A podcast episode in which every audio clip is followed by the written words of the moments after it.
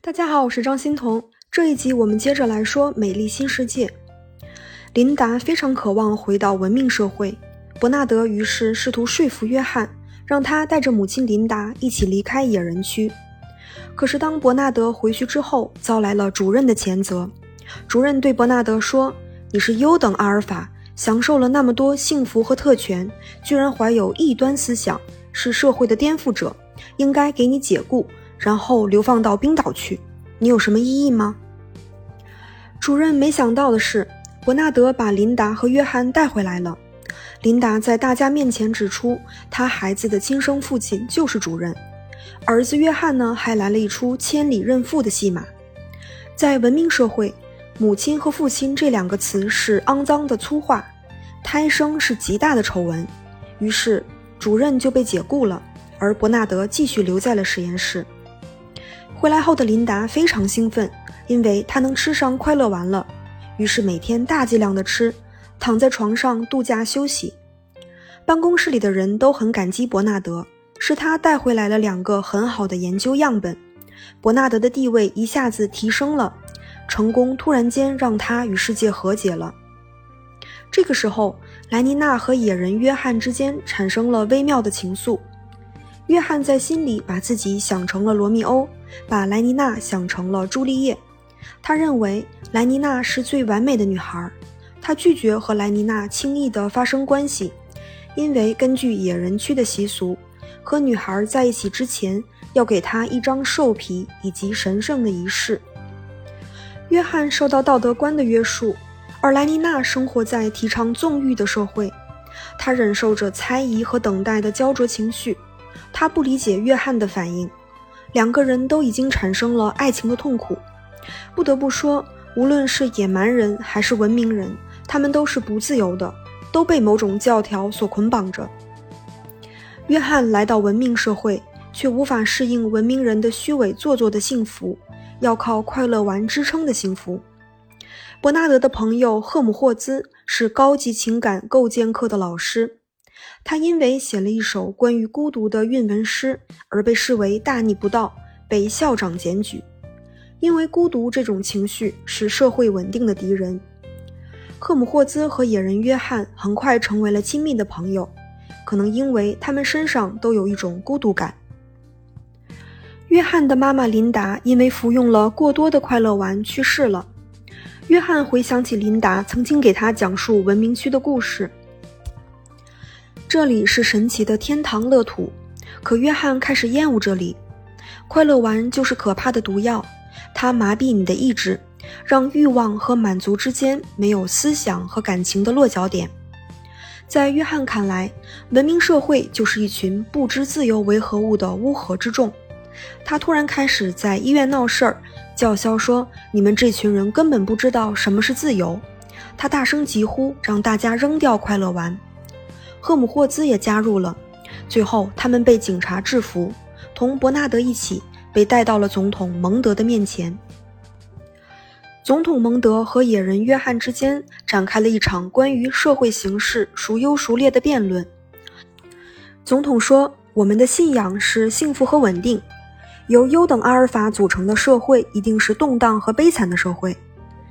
最佳的人口数字应该以冰山为模型。”九分之八的人在水平线下，九分之一的人在水平线上。为什么呢？因为如果社会上都是聪明人，他们一定会产生争执，没有人服从命令，所以精英一定是少数。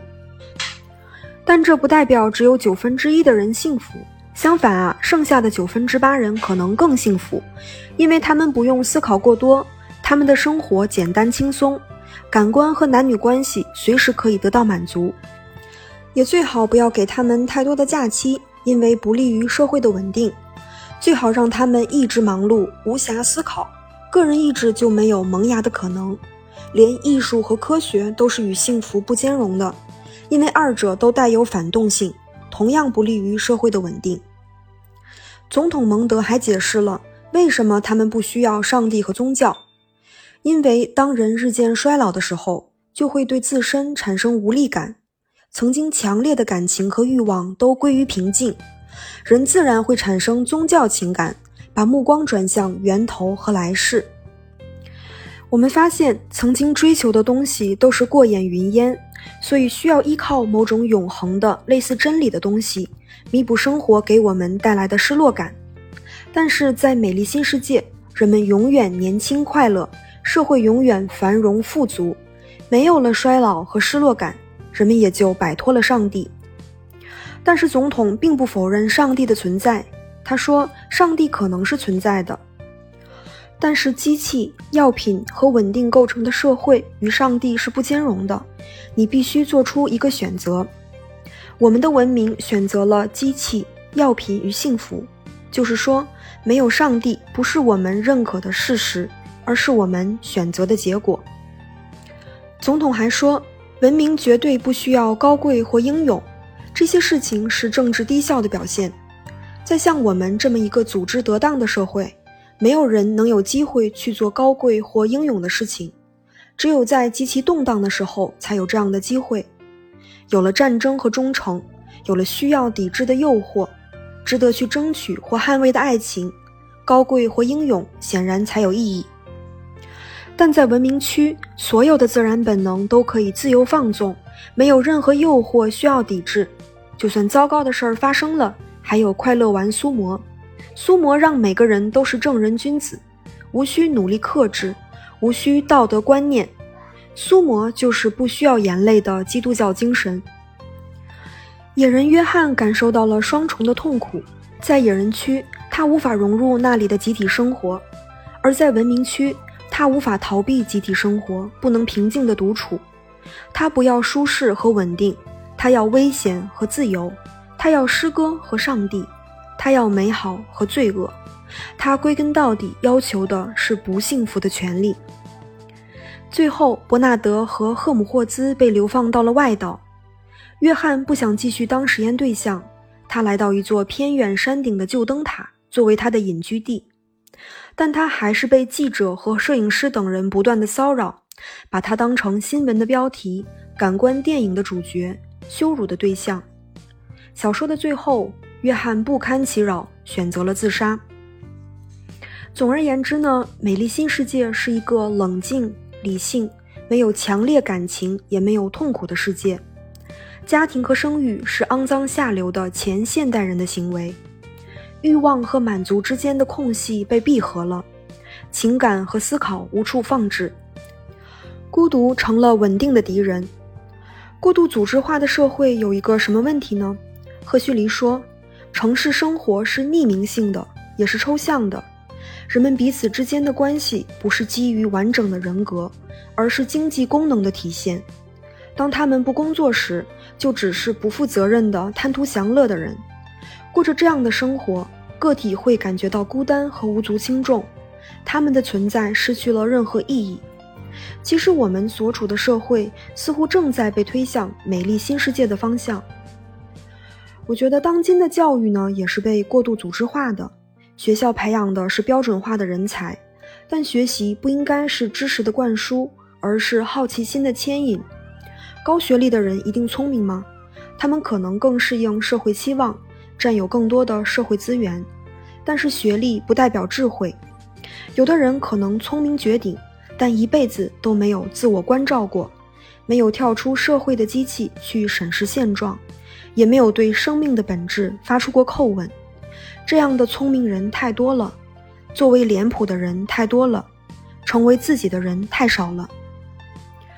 赫胥黎在书的序言里提到说，人类被赋予自由意志的目的是在疯狂和愚昧之间做出选择。人类的生存状态有两个极端，一个是文明未开化的原始社会，热衷于巫术礼仪的野蛮人。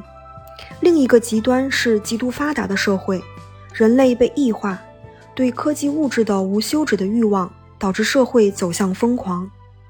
赫胥黎设想，在愚昧和疯狂的两难境地之间，或许存在另一条道路，一个人类可以保全健全神智的社会形式。首先啊，它肯定是反极权的，科技是人类的工具，而不是束缚。宗教也不再是教条，而是帮助人寻找天道、认识世界的规律、回归人性的源头。当人认识到了自己的本性，或许新天新地就在一瞬间降临。好的，谢谢您的垂听，我们下期再见。